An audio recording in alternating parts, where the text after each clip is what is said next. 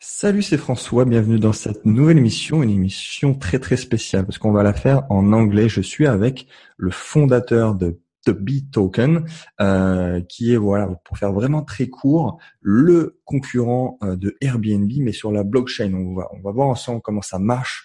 En fait, on va avoir des explications du fondateur. C'est vraiment euh, révolutionnaire. C'est zéro frais de commission. Il y a plein d'avantages. C'est une sécurité qui atteint les 100%.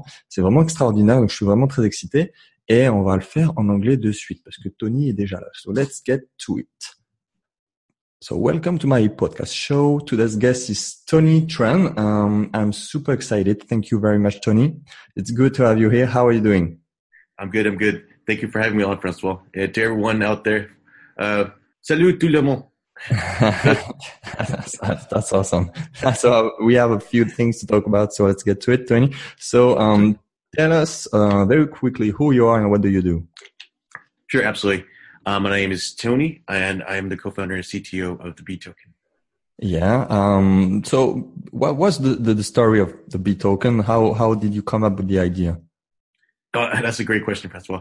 Um, yeah. So it, it, all started. So the CEO is John. Uh, John and I used to work together uh, as engineers at Uber, and you know, while we were at Uber, while we were at Uber, we worked on like the, the payment fraud team, um, the security team, um, we were just sitting down and we were just talking about, you know, what was it like working at Uber? You know, uh-huh. what, what, efficiencies do we see in the system?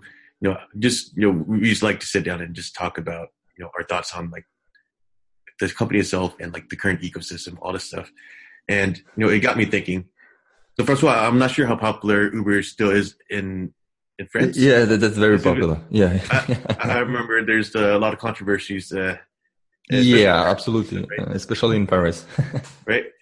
Um, and so every time I, when I was at Uber, Francois, every time I would take an Uber, I would ask, "Hey, how is it going?" Um, to the Uber driver, and they would respond, "You know what? It's going good. I'm making decent money." Yep. Five years ago, I was making much more money, right?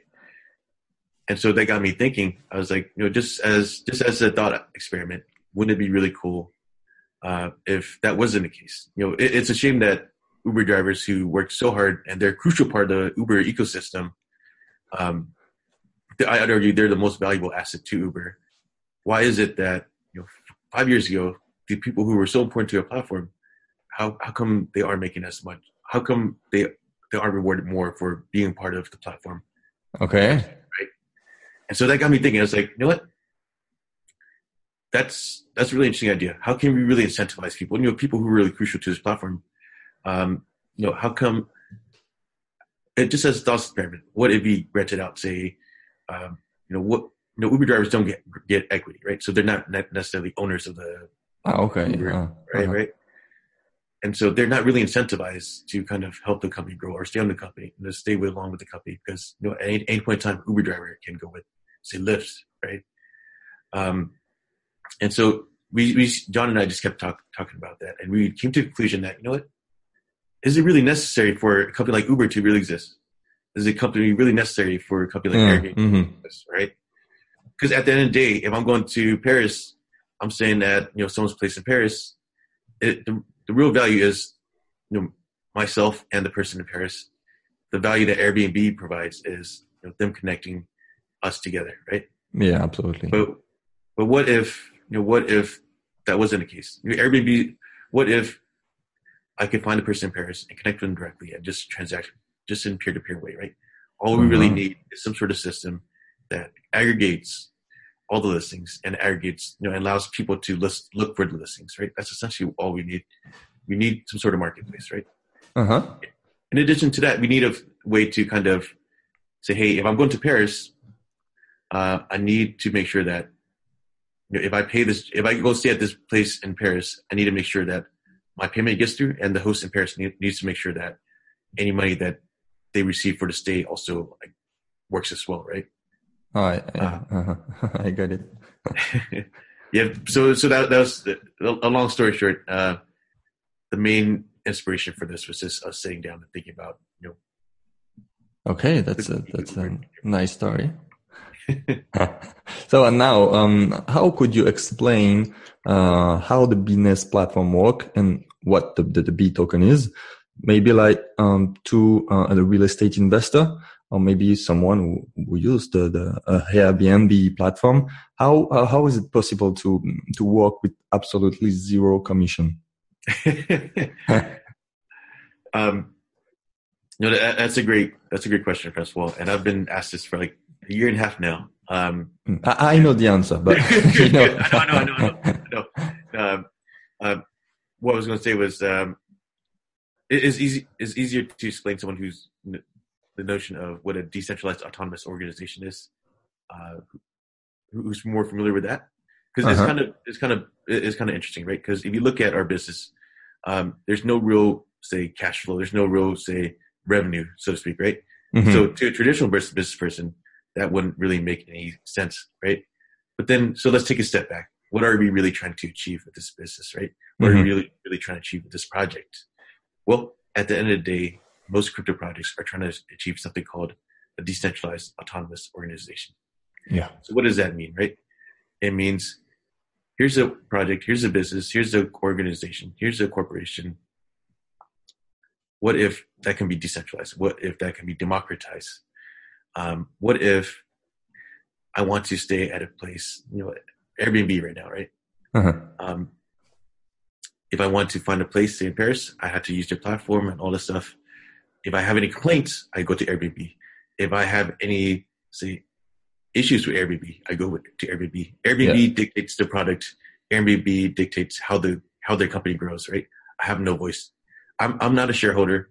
I, I am just merely a user of the platform. Right? Mm-hmm. Um, so I have no voice in how a company like Airbnb. I have no voice in say any other company how they grow. Right? Um, but I am a crucial part of that ecosystem. And so imagine a corporation where it's ran strictly by the people and it's ran, mm. the governance of it is ran by the people, right? And so that's what we're trying to achieve. And as a result, um, to answer your question, um, why why is it that why is it that we take zero percent commission? Well, at the end of the day, we feel that mm-hmm. we feel that the main value is between the guest and the host, and we don't really need to commission there. Um, I'm not sure if that answers your question clearly. Um, I, I, mean, usually that's the number one question that I get on sure. Bee token. So uh, uh, I talked a lot about the, the Bee token. And yeah, maybe to someone who absolutely do not understand the blockchain, how could you make it simple, very simple? Or maybe um, another question that is um, how could how could we build trust with the blockchain system? Sure. So you're asking how how can I trust the blockchain system, or how can people start to trust more of the, of the blockchain? Yeah, how could you um, make um, the Airbnb of the blockchain um, to, to to someone who use it today? Ah, um, so I think the big thing right now is I'm, I'm not sure if you, you used our platform yet, Francois, or if any of your your your guests have used our platform yet. Um, but to use it today, um, if you want to stay at our at anywhere place on our platform, mm-hmm. you need to have some amount of CB token. We're also accepting credit cards. Yep. But um, but but you, you have some fees, right? Correct, correct, correct, correct. Yeah. Uh-huh. Uh, so to answer your previous questions, uh, um, we, we there is commission if you don't use Bee token. There's a 0 percent uh-huh. if you use. That's the idea. Yeah, yeah. So that's one way that we generate a little bit of revenue. Okay. Okay. So, um, and could you tell us more about your, your job inside the, the Bee token team? Sure. Um, so my role as the CTO, um, it's basically to make sure that everything's up and running. If there's any issues with the engineering side, uh, I'm the person to go to. So I basically help with um, road mapping, helping interact with the product team to build out the roadmap for for the platform. Okay. For a project. Um, yeah, so there's two components actually, first of all. One is this actual BNS, right? Mm-hmm. And the other part is this suite of protocols that we're building to actually build the BNS. Okay. So it's making sure that those two two components are aligned and to make sure that uh, we're just executing and building as as quickly as uh, as best as possible. Okay, and and what's the the roadmap maybe for the for next year or for the next two years?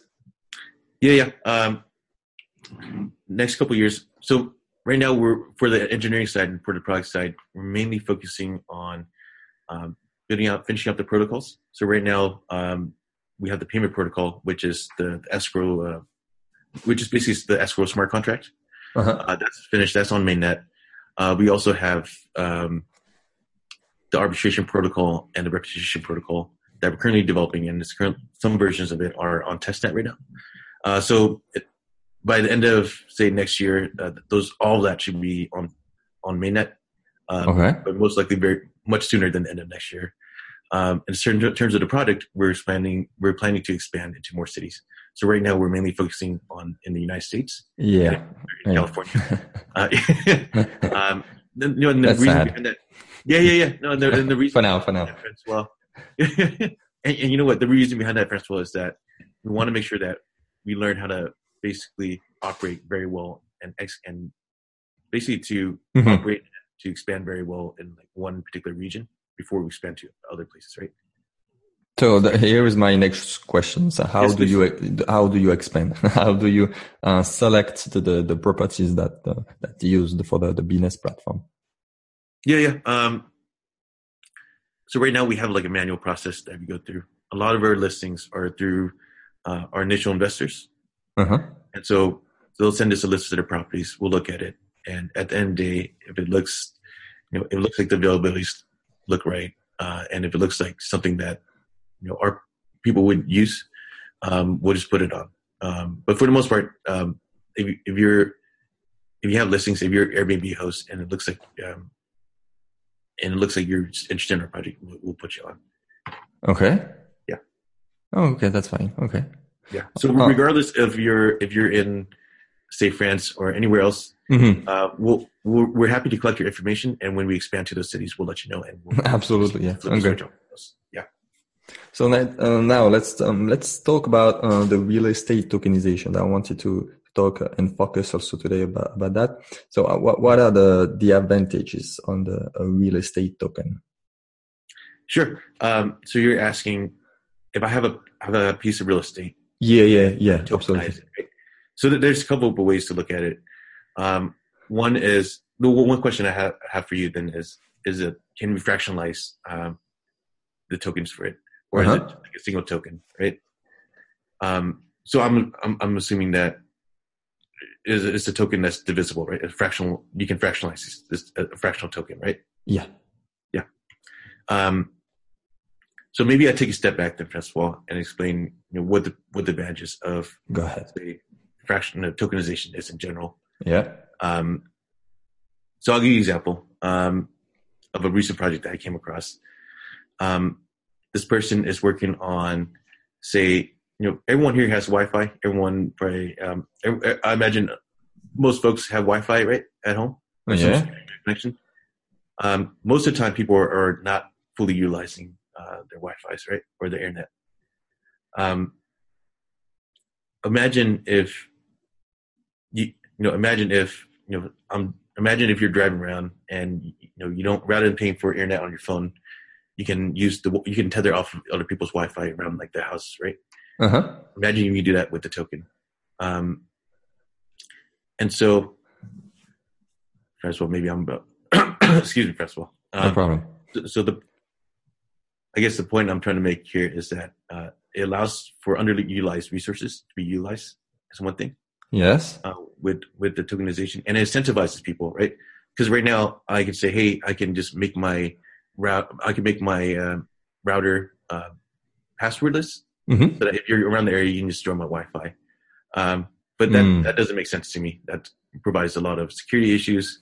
Uh, you know, I, am paying for my internet. I don't want other people to. Yeah, yeah, yeah. yeah I see the idea. and and so if you tell me, hey, I'll I want to use your internet, but I'll pay you X amount of tokens, uh-huh. I'll be like, I'm, I'm, more accept, I'm more receptive to that, right?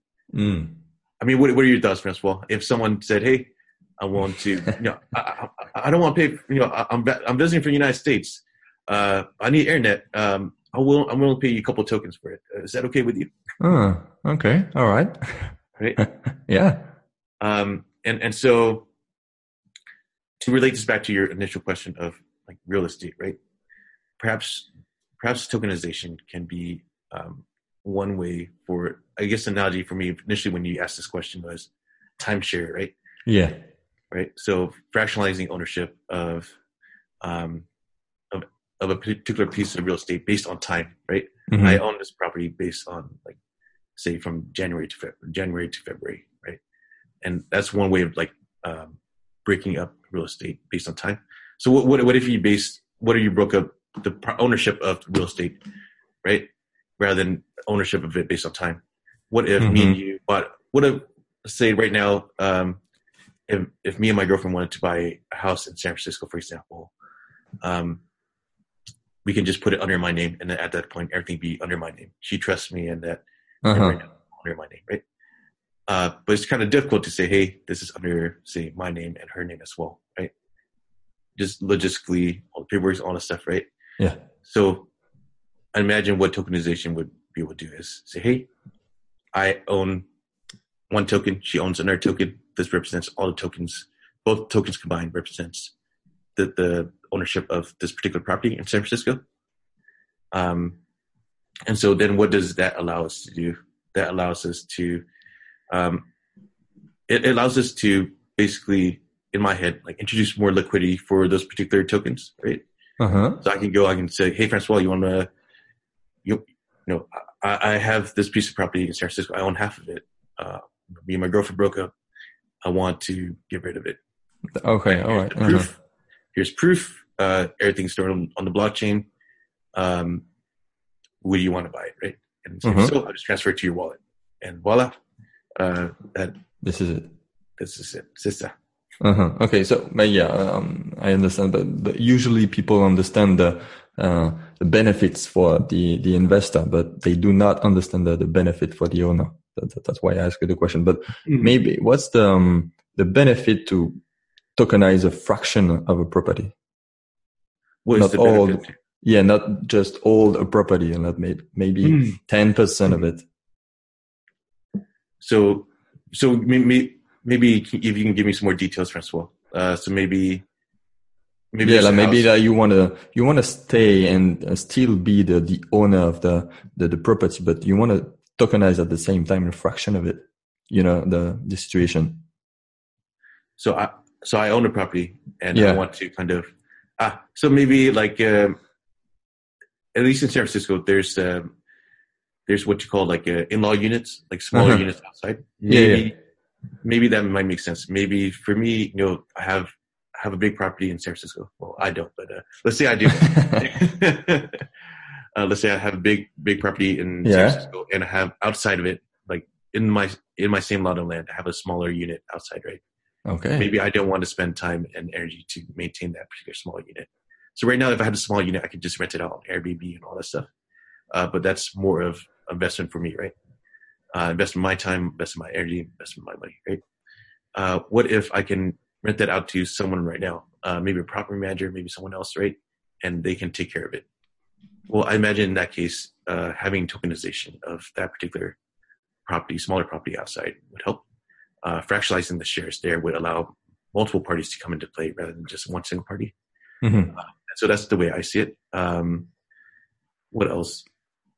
I mean, what are your thoughts, Francois? If you ha- would you do something like that?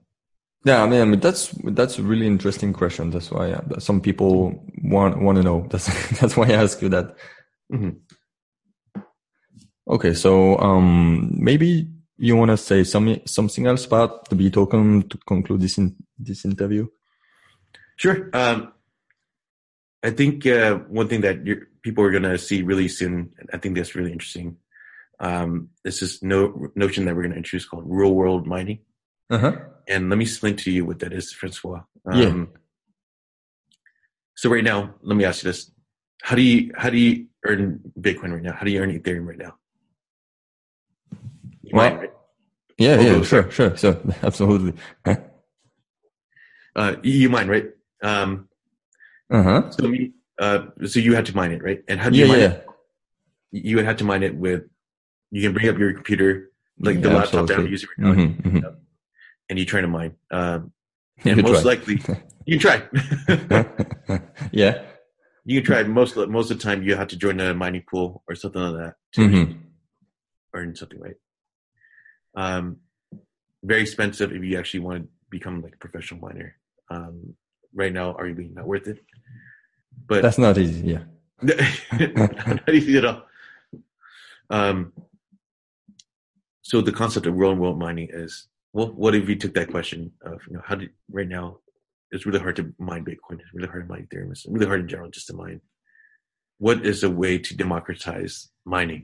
How can we Mm. make mining accessible to everyone? How can we do it with the Beenest platform, right? How can we do it with Beta? So one thing that we're planning to do, and this I did at this phase, and uh, we're planning to move on it really quickly, is, hey, if I'm listing my place on this platform, I should earn some tokens, right? Regardless of whether or not um, there's any stays there. Yes. So instead instead of using your computer to mine, you're using your home to mine. Um, and so that's like the concept that we're trying to introduce very soon, okay. right? So Uh-huh. you, you don't need you don't need an expensive computer. You just need a cheap house to mine, Mm, mhm. uh, which is probably more expensive than a, a Yeah, that's interesting. right? Um, and so that's um, that, that's the concept that we're trying to introduce. You know, what if you can attend a conference? So one thing, Francois, is another way that, or one of our go-to-market strategies is, you know, right now pe- the people who are really interested in our platform are crypto users. Uh-huh, uh-huh. And where do crypto users go? Well, at least in the United States, there's a crypto conference uh, once every week or so. Uh, uh, I saw that. And so uh, our, our one of our target markets is uh, crypto enthusiasts and crypto enthusiasts when they're traveling around to crypto conferences we Yeah. want official accommodations partner, part, partners uh, with these conferences Okay. Thank you. Thank you very much. Thank you once again, Tony. absolutely Um, fine. Okay, fine. Um, stay tuned for the next episode. If you want to uh, ask me a question or question to Tony, feel free to ask me directly and, um, see you. Bye bye. thank you so much francois